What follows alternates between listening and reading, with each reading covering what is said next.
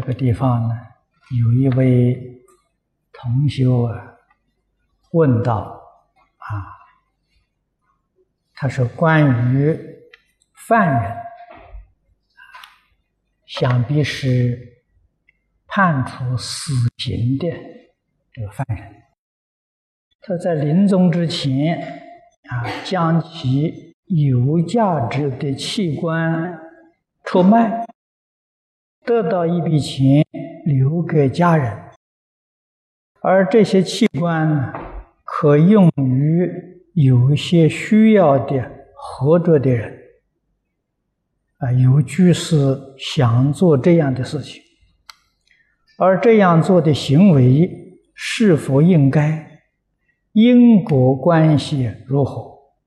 这位居士，请问老法师后才知道。是否应该做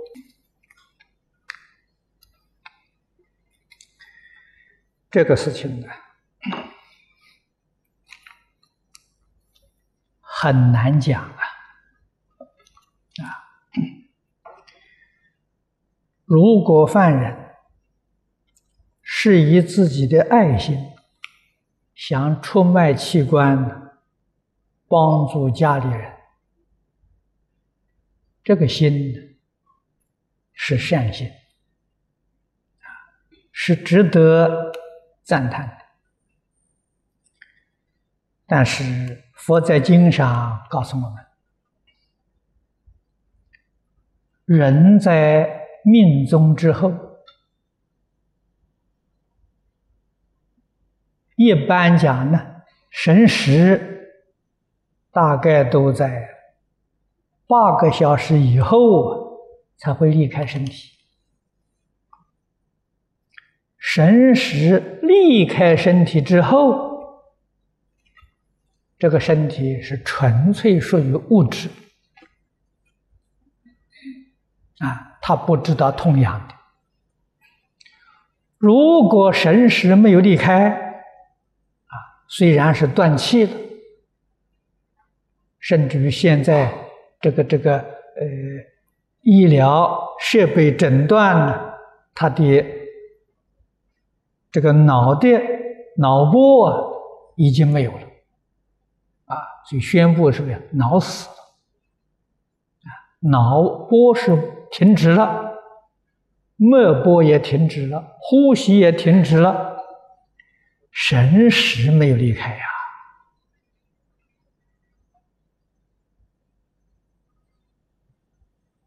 啊神识没有离开，他知道痛苦啊。你这个时候各界器官的时候，他会不会生后悔的心？会不会生嗔恚心？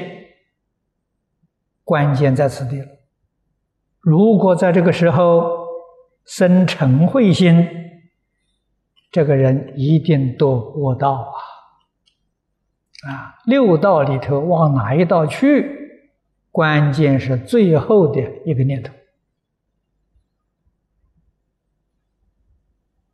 啊，所以佛法里面对于啊诵宗，我们净土法门里面讲的助念，这个关系很大。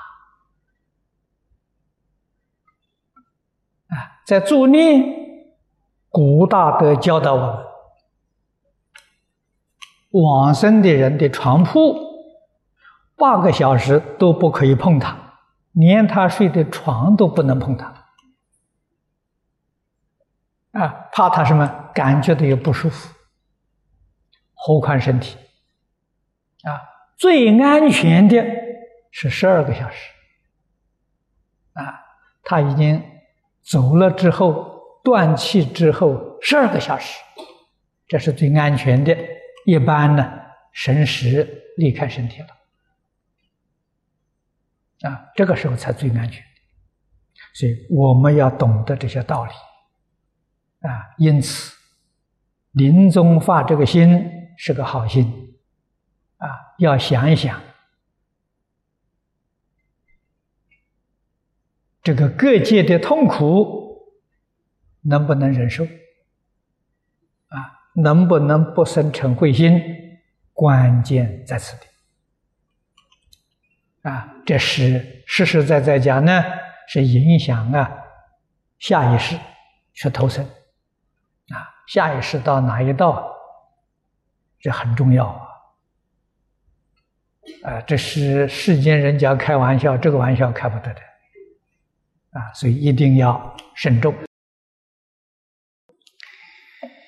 这个问题说，有一位女居士，啊，现为一家私营企业老板，她现在想放下，但现实有四百多名员工，一时还未找到合适的人选。一旦放弃，将会使这些员工失去就业的机会。问应该怎样处理？佛法里面讲放下，诸位必须要记住，不是放下你的事业，是放下你得失的念头。啊，你看看，你做生意赚钱就欢喜，啊，赔了钱呢就懊恼，要把这个东西放下。啊，赚钱也不生欢喜心，赔钱也没有烦恼，啊，把这个得失的心放下，把贪嗔痴慢放下，啊。把所有一切恶的念头放下，恶的言语放下，恶的行为放下，没有叫你把工作放下了。啊，你经营一个企业，有四百多员工，你为什么不去度这四百多员工？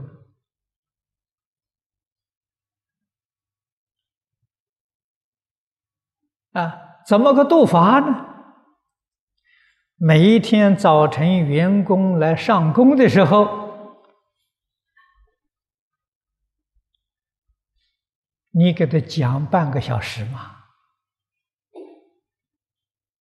啊，自己不会讲，请别人来讲嘛。啊，这个是你真正爱护员工啊。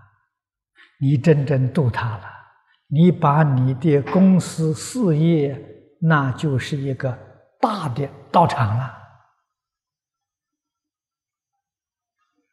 嗯，这个最方便的方法，现在你看看我们此地啊，这个这个流通的《了凡四训》的这个电视啊，呃电视剧，分量不多。只有两片啊，它分四个段落啊，一共只有两片。我想它一个段落了，哎，大概只有半个小时的样子。每一天放给员工看啊，天天看啊，看上几百遍呢，他们的心就变了。啊，他知道知道什么是善，什么是恶，这个方法好啊！啊，老板带着员工一起看，啊，专看这一样东西，啊，这一部《了凡四训》，每一天放一段，四天圆满，圆满之后从头再看。你能够连续看上一百遍，看上两百遍，这个功德无量无边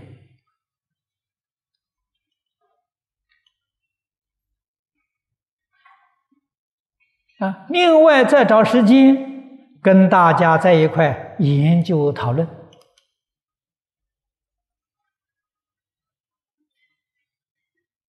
啊，研究讨论呢，了凡先生的想法，对不对？在现前这个社会里，他的做法对不对？我们应该如何来学习？啊，怎样落实？这个好啊！啊，首先呢，要叫社会大众真正相信，肯定因果报应的道理与事实真相。啊，我们起心动念、言语造作，自然就有个分寸了。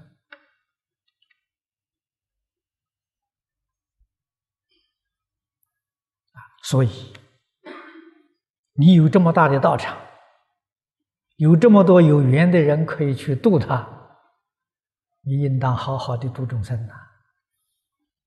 啊，帮助别人就是帮助自己。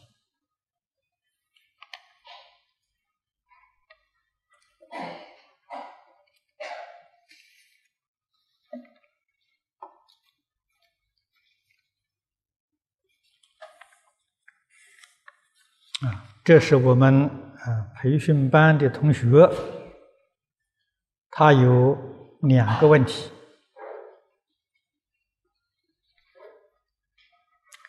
第一个问题是关于穿着方面，啊，居士平时可以穿着短褂吗？啊，上小坐和大坐时，可不可以？以咖啡色的海青取代先前所穿黑色的海青。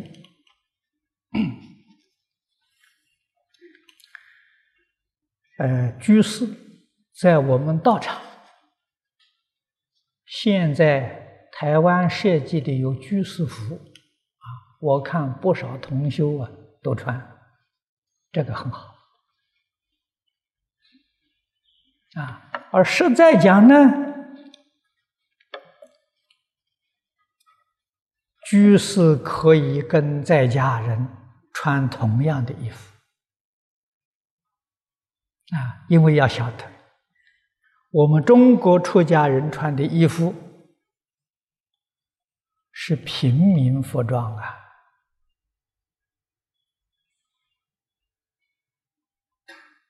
啊，我们穿的这个长褂，啊，这是明朝时代一般百姓穿的服装。啊，我们穿的中褂，啊，我们现在设计长的这个背心，啊，这个小褂裤，在家居士都可以穿着。啊，在佛门。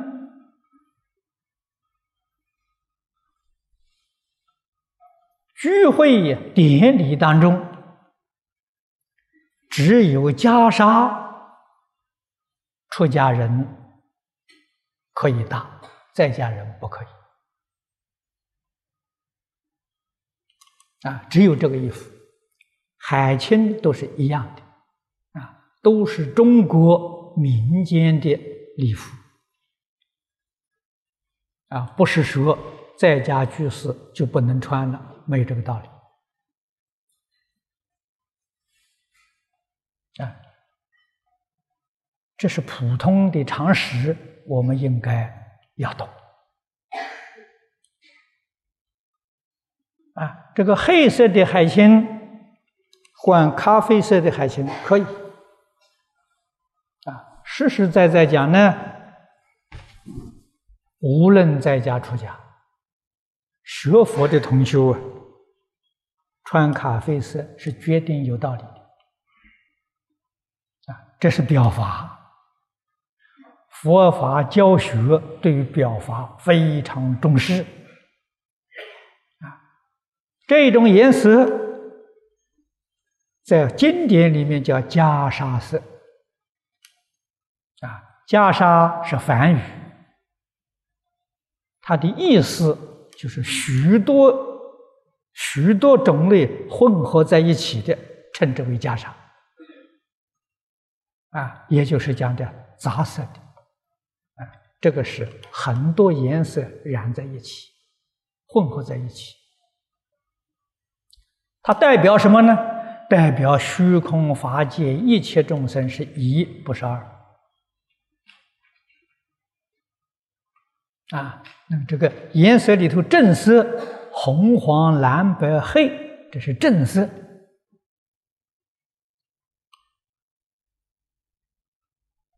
啊，那么在表法呢，它就好像表着表一个国国家、一个国土啊，一个种族啊，一个宗教，它代表单一。啊，染色呢是代表和合，不分国土，不分族类，不分宗教，啊，虚空法界一切众生是一家，是一体，取这个意思。我们穿这个颜色就表这个意思，这个意思好啊，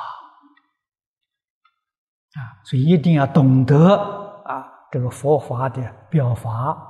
佛为什么叫我们这么做？啊，你别吃饭，佛陀在世，这是一个钵，啊，一个钵绝不是托一家了，齐家了。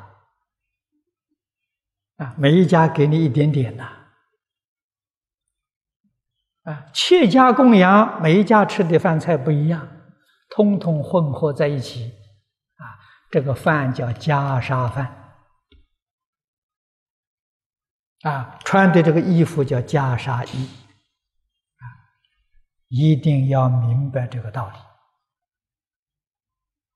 理，啊，因此。佛用这个方法，时时刻刻提醒我们，穿衣吃饭的提醒我们，我们要跟虚空法界一切众生和睦相处，平等对待。这个、这个、这就是这个意思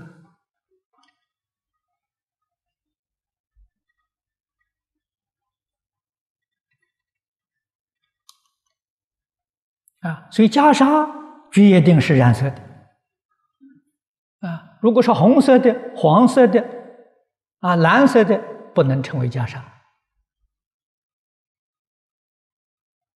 啊，因为它是单一色。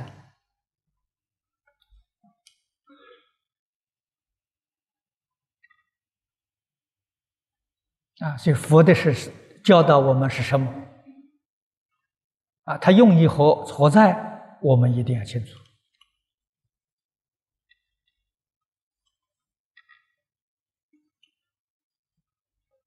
啊，出家人大的这个一，这个一里头有一个一个的福田一啊，啊，这一个代表各自代表什么呢？青州出土的一批佛像，啊，这个佛像啊是北魏时代建造的。距离现在一千七百多年，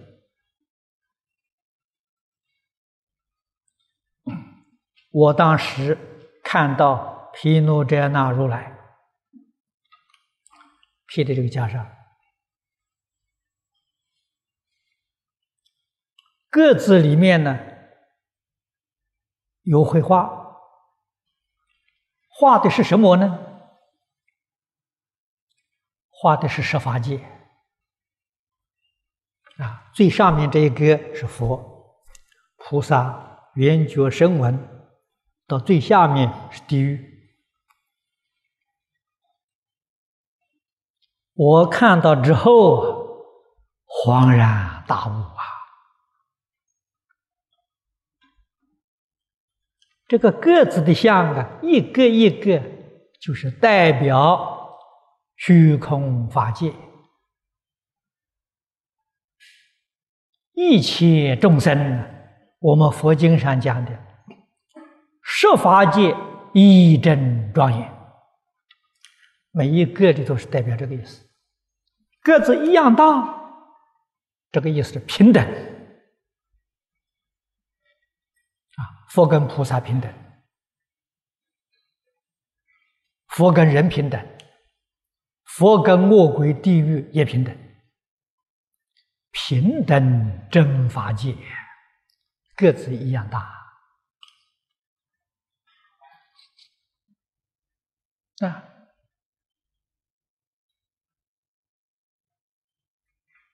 那么我们缝制的时候，哎，有长有短，错开来缝制的不是整齐的，代表什么？代表无有穷尽啊！佛家常说的“横遍十方，竖穷三际”，表这个意思。啊，那么这件衣搭在身上，代表什么呢？虚空法界一切众生是一体。啊，取这个意思，你说这个意思多好！啊，这个一搭上了，还要给别人有分别、有执着，那就大错了。那跟你这个教学完全相违背了。由此可知。佛家衣食住行呢，种种设施全是教育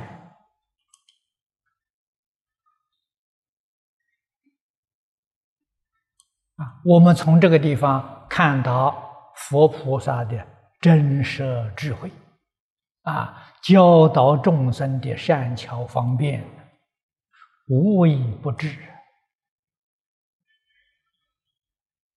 啊！所以我们一定要。学习要入法啊，时时刻刻用这些表法了提醒自己。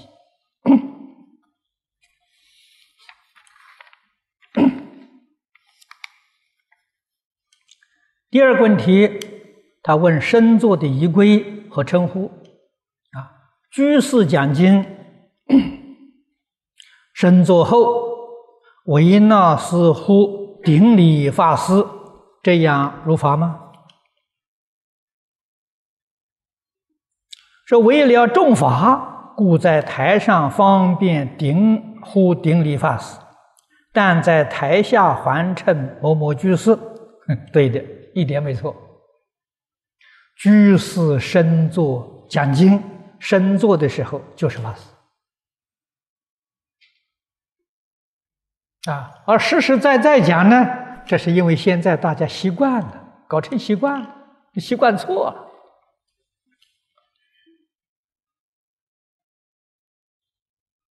不但在家居士可以称法师，他是修学佛法，又以佛法教化众生，他是法师啊。啊，身坐的他是法师，他不身坐他也是法师啊。可是我们今天习惯了，哎，不称他法师，称他某某居士，啊，这是习俗，并不如法。不但在家人可以称法师，在家人一样称和尚，啊，佛教里面。和尚、法师、阿舍离不分在家出家，不分男女老少。啊，和尚都是印度话嘛，梵语嘛，意思是亲教师，啊，直接教导我，我跟他学，啊，他就是我的和尚，啊，那么用意思来讲呢，他是我的亲教师，我的佛法跟他学的。这个人就是我的和尚啊！不管他是在家出家啊，他是男的女的啊，只要我跟他学，他是我的老师。用印度话来说，就是和尚啊。所以和尚、法师、阿舍利啊，阿舍利也是老师，他的言行可以做我的榜样，可以做我的模范。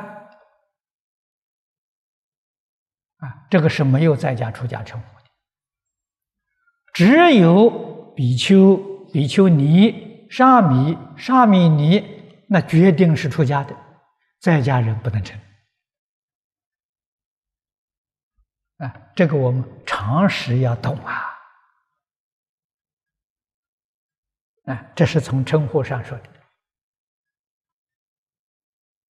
礼节平等的恭敬啊！我们今天在学习讲经啊，上台的时候都是法师啊，我们是在学习，给升大座啊，大座有这些仪规。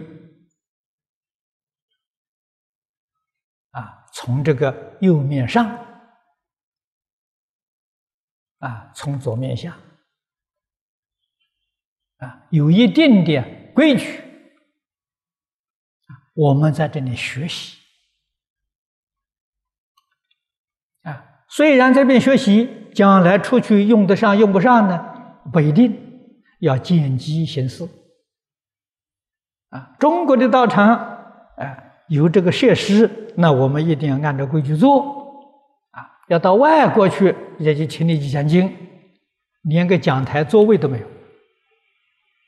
啊！外国请你讲经啊，那个讲台，哎，我们旁边那个那个站着的讲台。啊，外国的讲台多半就是一一个小凳子站着的，你讲的人是站着讲的啊，他没有座位给你坐的。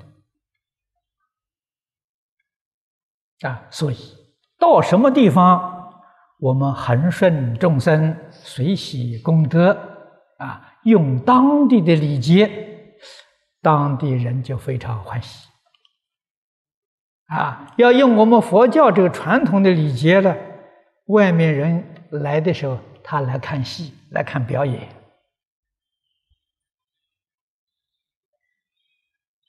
啊，为什么呢？那跟他的文化习俗不相同。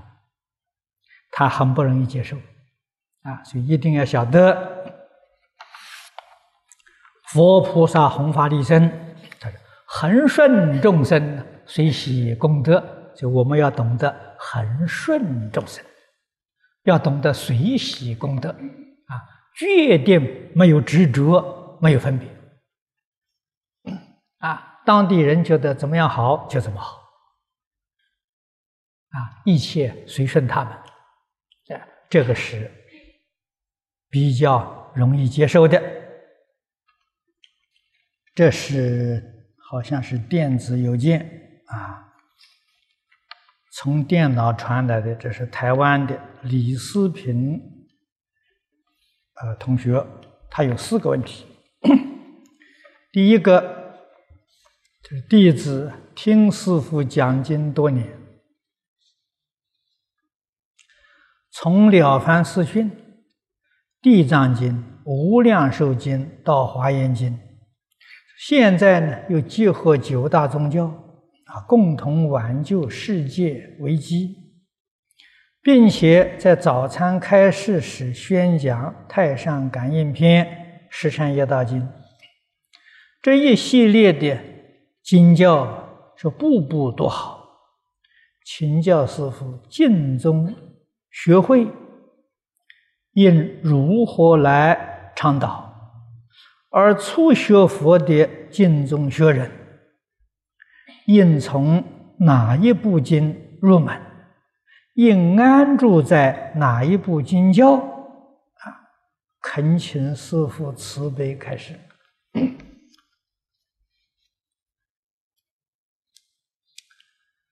经中法门。古大德常常教导我们正坐双修啊，这就好比我们在学校读书，我们有主要的课程主课啊，有副课啊，次要的课程。那么在大学里面，主课叫必修课啊，你一定要修学。那么这个副课叫选修课，啊，你可以选择修学的。经中主修的就是必修的，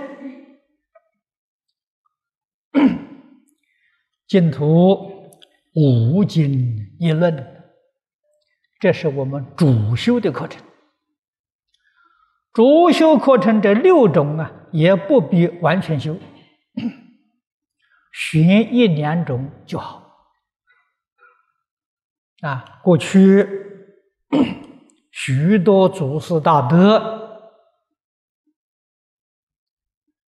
给我们选了两种，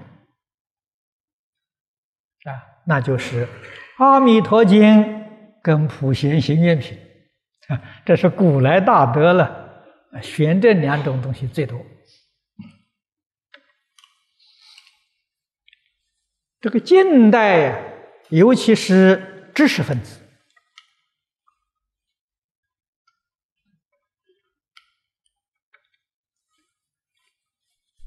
这近代这些大德，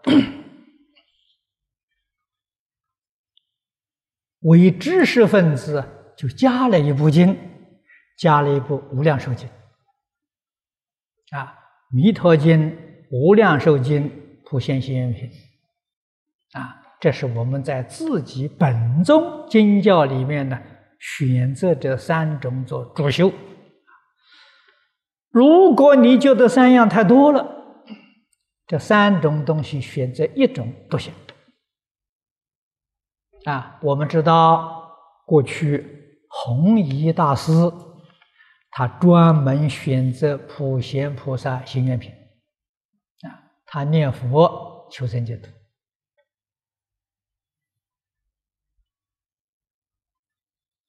啊。那么在今天的社会，我们一定要细心去观察了现代人的习性。我们从小接受圣贤教诲少啊，甚至于根本就没有接触到啊，因此对于世间的善恶、邪正是非，几乎到了没有能力辨别。这对我们修学产生严重的障碍啊！因此，我们自己一定要觉悟，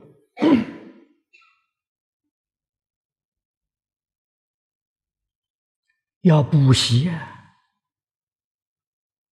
印光大师在民国初年啊，这是诸位都晓得。西方世界大势至菩萨应化再来的啊，他观察我们世间的，知道现在社会的状况，所以他老人家特别提倡《了凡四训》啊，《感应篇》《安世全书》。我在这几十年当中，对于老法师这个做法，越想越有道理，越想越佩服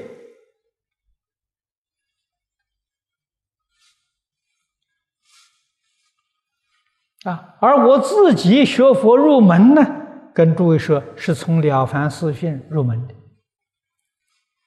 啊。那时候刚刚接触到佛法，我认识朱金洲老居士。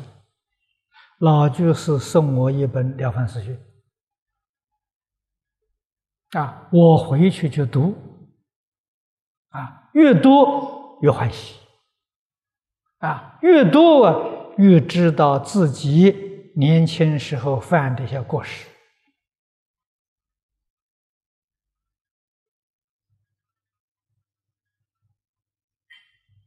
啊，渐渐才体会到。什么是善恶？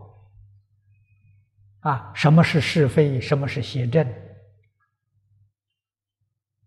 啊，作为自己往后啊修行的基础，断恶修善啊，再进一步再改邪归正呢？以这个基础入佛门，无论修学哪个宗派、哪个法门，你都会有成就。啊，如果今天连是非善恶都不能够辨别，修行功夫怎么可能说得力嘛？啊，不可能的。啊，这个世间人有记一些什么剑术啊，什么样的剑力，我们一看一听就晓得，这个事情是善还是不善？啊？我常常讲啊，我们佛门今天讲建道场，这个建道场这个事情是善是不善呢？过去是善，现在是不善。啊，我记得好像是在九零年初的时候，啊，这个九零年，我第一次到北京，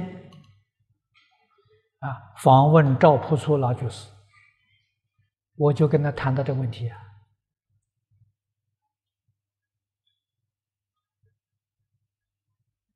啊，为什么呢？现在的时代跟过去不一样，你要认识时代啊。从前交通闭塞，资讯不发达，啊，所以这个道场啊越多越好，啊，为什么呢？教化这个地方，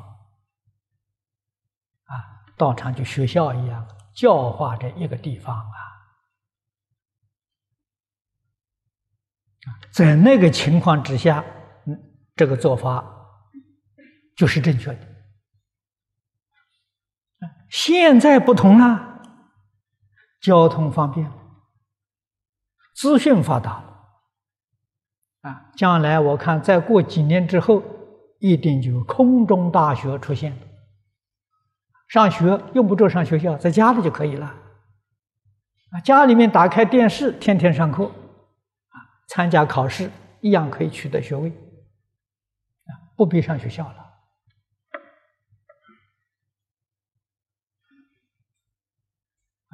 高科技的发展呢，改变了我们的生活方式，所以一定要懂这个道理啊。那么道场需不需要建立呢？需要。我曾经跟破老建议，啊，中国佛教只需要十个道场，啊，为什么十个呢？十个宗派，每一个宗派建一个道场，建筑的方式呢，可以模仿外国的大学城。啊，我们在美国看到许多城市，一个城市就是一个学校，啊，所以在中国应该是每一个宗建一个大道场，啊，其余通通都不必了。这个道场里面分成分成两个部门，啊，一个是解门，一个是行门。啊，戒门是研究教理叫义啊，啊，现在讲的佛学院。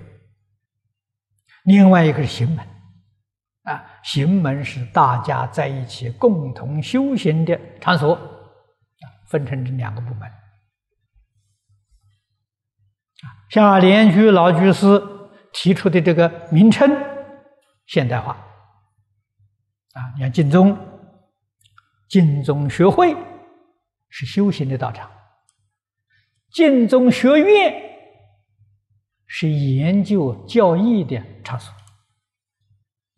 啊，所以一个学院，一个学会呀，啊，天台宗的啊，天台学会、天台学院，啊，华严学会、华严学院。一定要懂得现代化。啊！现在交通便捷嘛，太方便了嘛。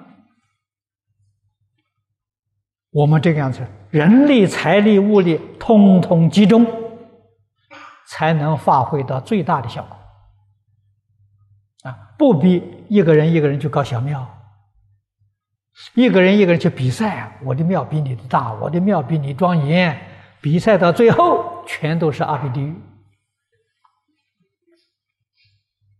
啊，为什么呢？平等心是佛心，这个比赛是高下心呐。高下是不平等的，啊，这个十三是轮回心呐，啊，轮回心干的就是轮回业，啊，学佛也是干的轮回业，决定出不了六道轮回，所以我们尽宗学人要把心安在。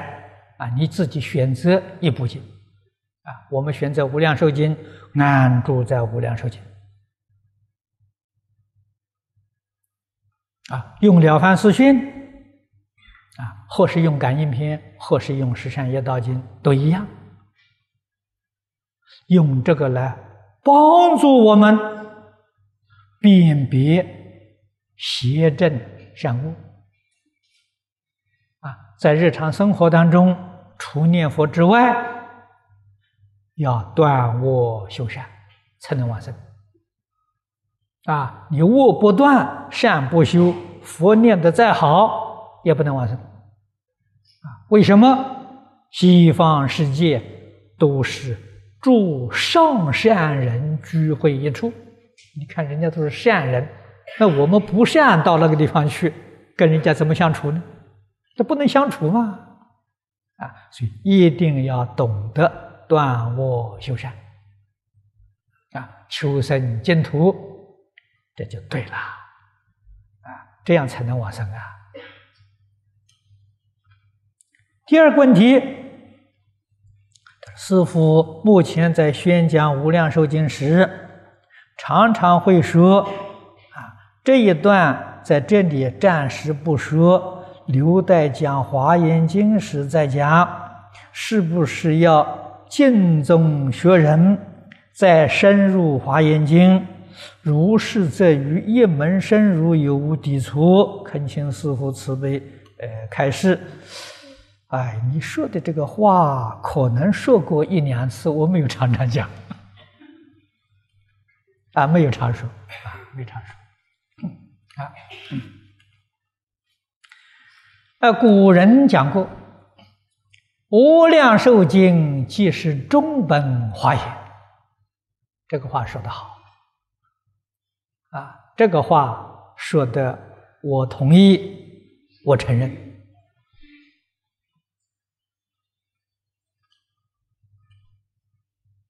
啊，正因为如此，我过去在台湾呢讲过十几年《华严经》，我不讲了。啊专讲《无量寿经》，为什么呢？《无量寿经》就是中本华严嘛，后边还找麻烦啊！现在在此地跟诸位讲《华严经》，啊，是出家在家的同修大德找我找的次数太多了。我没有办法推卸了，才答应啊。那么他们的意思也很好啊，都告诉我这部大经这法师，你要不肯说，恐怕以后没有人能讲了。这个话呢，我不敢当啊！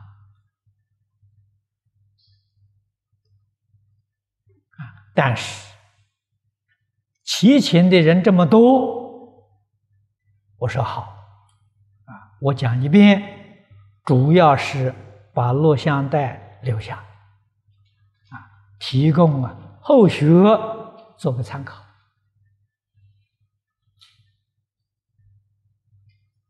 啊那么诸位呢，大概也听了不少了。啊，实际上我们用的时间不少，讲的经文并不多。啊，可是我讲的方法完全落实在日常生活、工作跟处事待人接物。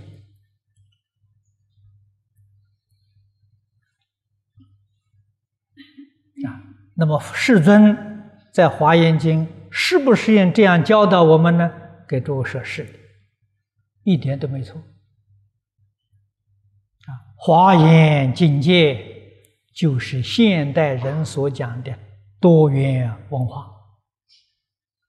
啊，你们展开《华严经》看，多元文化。啊，不分国土，不分宗教，不分族类。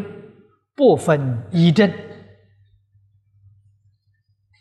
完全平等的，平等真法界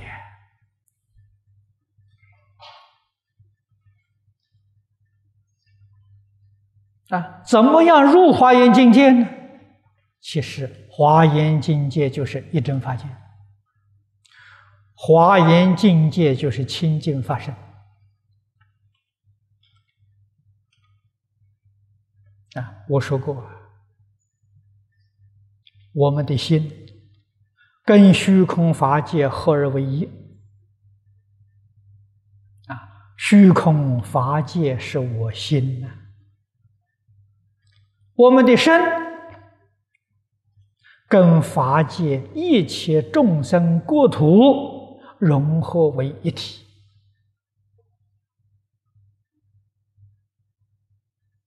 这叫法身啊，身是法界相啊，在法相宗里面讲的法相，法相是我的身的，法性是我的心的。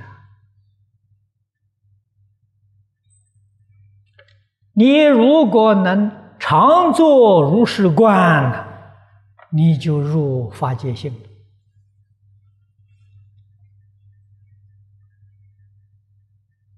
佛家的修行，观想列在第一。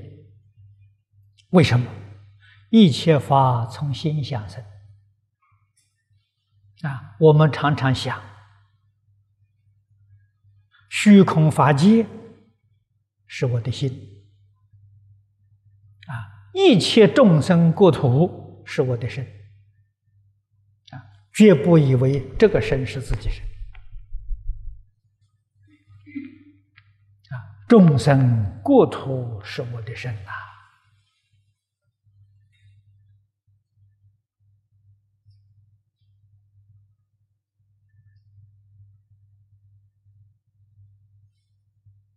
这个事实真相就是化身菩萨所证的啊！我们先开始修，就是观想，哪一天观想成了，成了就是。你完全融入了，完全其入了，那就恭喜你，你证得清净发生，啊，你的地位超越了，啊，最低限度啊，你是原教初住菩萨了，你不但超越六道，超越十法界了。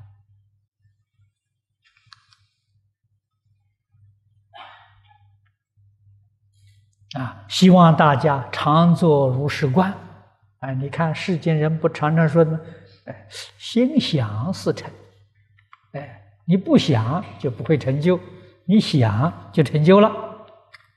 啊，想佛就成佛了，想菩萨就成菩萨了。啊，想法界性，啊，想法界身，你就证得清净法身。这观想在我们佛门是重要修学的手段。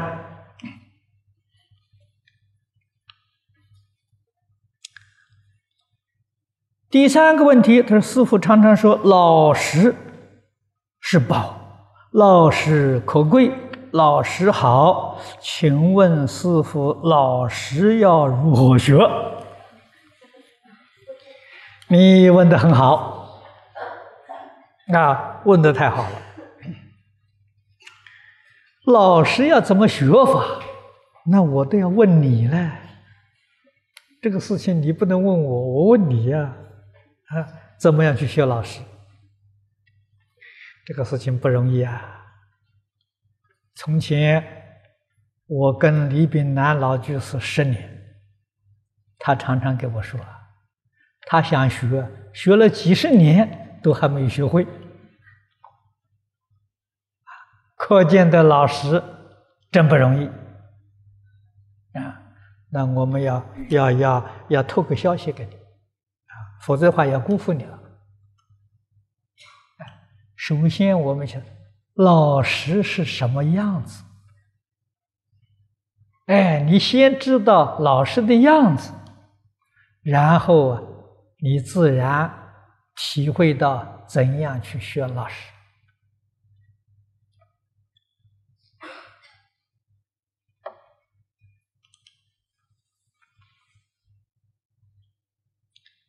真正老实人的样子呢？他没有分别，他也没有执着，他没有妄想，他什么都好。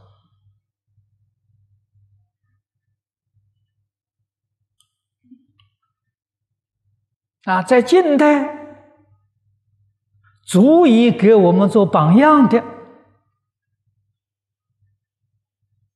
地贤老法师《隐城回忆录》里面跟我们讲的那个晒蜡烛的法师叫持律是，哎，持律法师，哎，那就是老师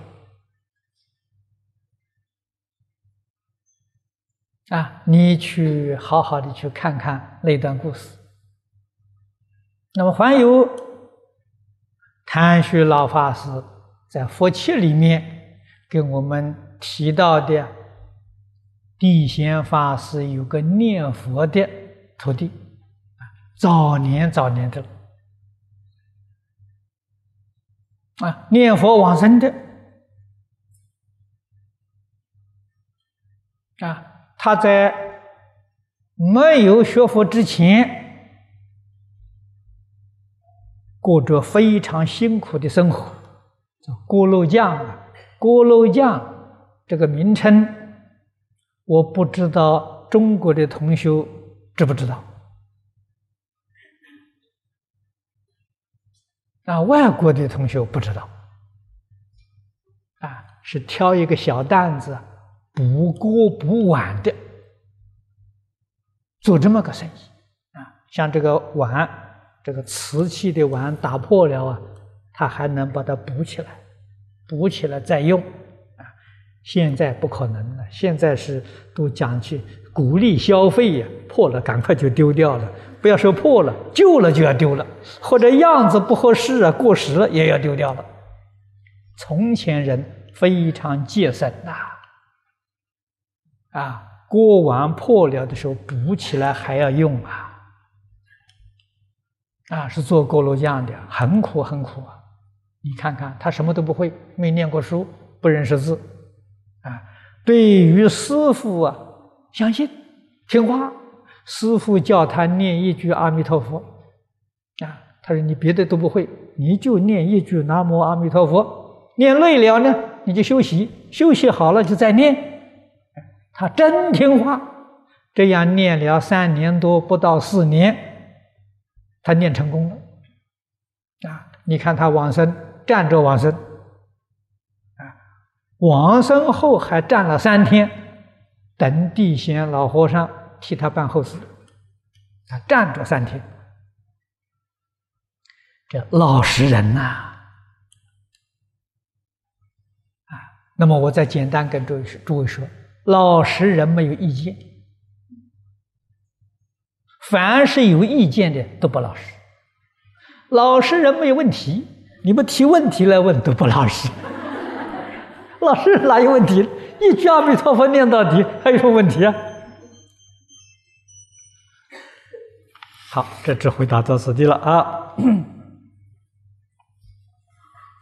下面第四个问题，他说：“请问师傅，敬宗学会供奉的阿弥陀佛是，白玉的阿弥陀佛，足下莲花为什么是向下的？有什么意思？这什么意思？你自己去想啊！只要你说出道理都行啊！这个没有一定的讲法啊，这表法。”莲花了是代表清净无染，不染啊，是表这个意思啊，代表清净不染啊，只要是清净不染呢，都叫做莲花啊。那么这个向下呢，大概是莲花向上呢，是承托自己吧，自受用啊。那向下应该是他受用。啊，阿弥陀佛，接引一切众生，应该是是是这个意思。最后一个问题，他说佛门讲功过不能抵消，要怎样说明才圆满？对于修行人有什么启示？恳请师父慈悲开示。功过确实不能抵消，啊。这个佛在经上啊讲的很多，而且讲的并不难懂啊。你比如说，我们用植物来做比喻啊，种瓜得瓜，种豆得豆啊。我那个瓜种下去了啊，比如说瓜这个因不好啊，这个代表恶啊，豆代表善，我那个种下去了。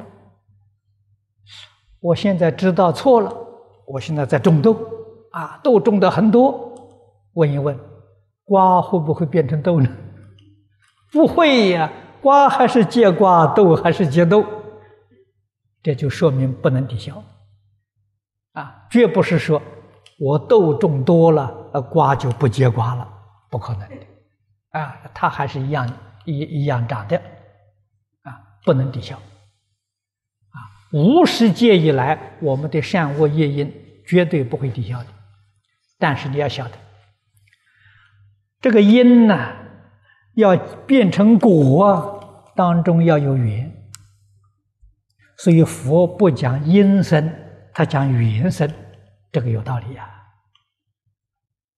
那我有恶因，恶因很多，我不想借恶的果报，我把恶的缘断掉。啊，比如说这个瓜，我不想它结瓜，我把这个瓜的种子放在这个茶杯里头盖起来，它没有土壤，没有空气，没有水分，一百年它也不会结瓜。啊，为什么缘没有了？啊，所以佛讲缘生啊。如果你把它种在肥沃的土地上，啊，它有有土地，有有土啊，有水分，有肥料。有日光啊，它一定会生长得很好。所以佛给我们讲这个道理，这道理是真的。我们要想善成就，一定要修善缘。我们要断恶，把这个恶缘断掉，恶的种子不会结果啊。善这个善的种子。得到善缘，善会结善果。好，道理在此地。